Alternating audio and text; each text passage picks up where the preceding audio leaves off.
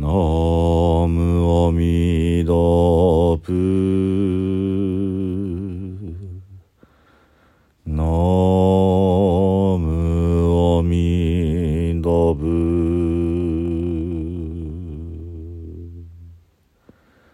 ナムアミダプ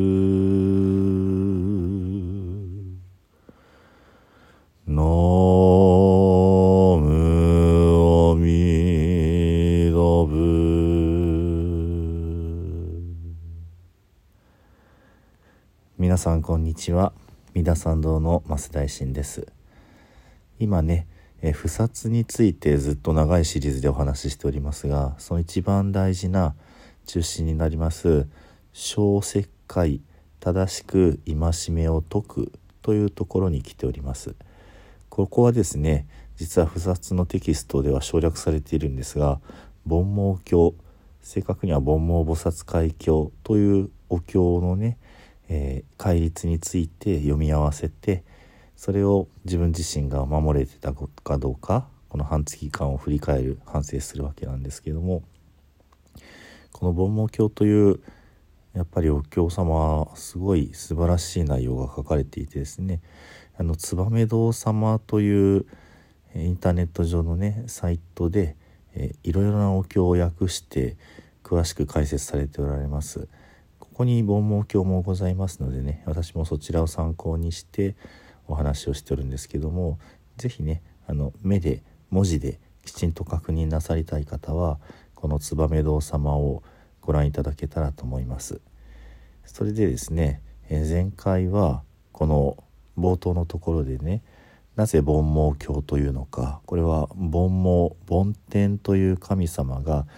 空にずっと広げている網があって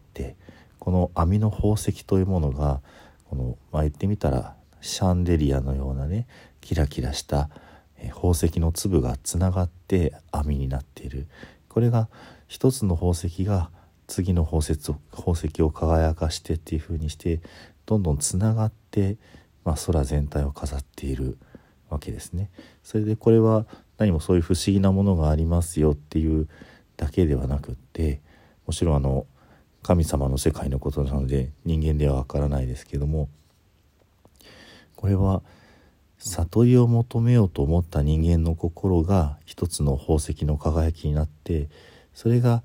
次の宝石を輝かしその次をっていう風にして世界中をだんだんと照らしていくこういうことがね大事なわけですね。すなわち、えー今私が発心して心を起こして悟りを求めようと思う心を持つ。それが世界全体をねまあ、美しく飾っていく。世界をきれいなものにしていく。そういう第一歩であるっていうような視点からそのでは菩提心の一番始まりは何か。それはすなわち悪いことはしないで良いことをするように心がける。すなわち快だ。ということになるわけですね。ですのでこの煩悩経というお経は仏様の世界に行くための修行が実は上巻ではいろいろと書いてあるんですけどもその根本であるこの一番入門というかね一番最初のものがどういうふうにあるべきかこれも仏様からちゃんとね教えられていますよ。これが、まあ、10の重い戒めと48の軽い戒め。これを守りなさいという、まあ、ストーリーになっているわけですね。というところでねこの、えーお経の続きのところをちょっと見ていこうと思います。この、えーについていろいろと書いてあるんですけれども、えー例えばこの会というのはその天国の一番高いところで輝いているねルシャナ仏という仏様の心の大地なんだって。でこのルシャナ仏という仏様の光を浴びて私たちのねその世界にいらっしゃったお釈迦様も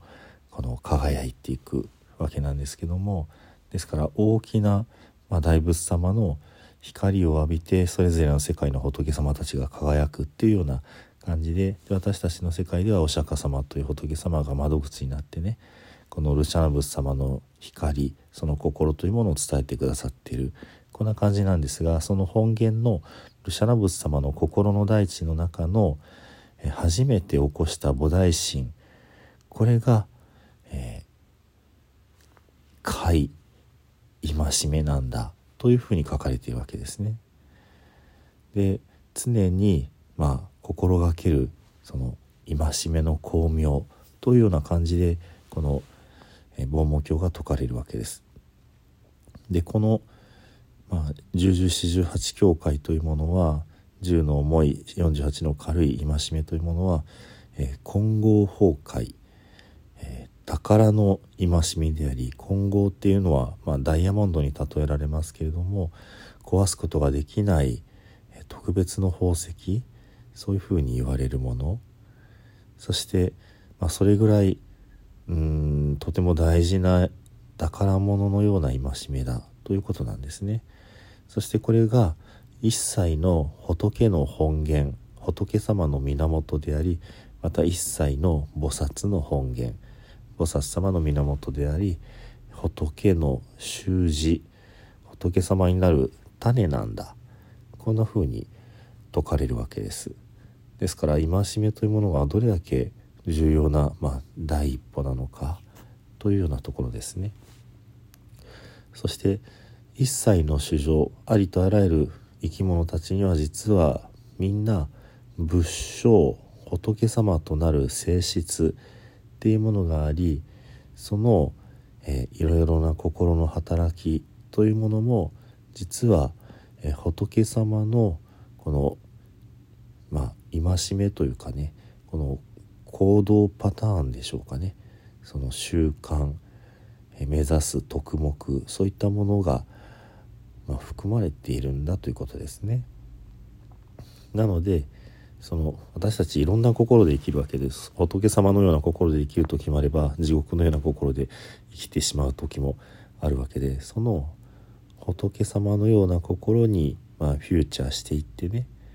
そちらでまあ居続けることができるようにこの戒めという、まあ、その生活の行動規範心の在り方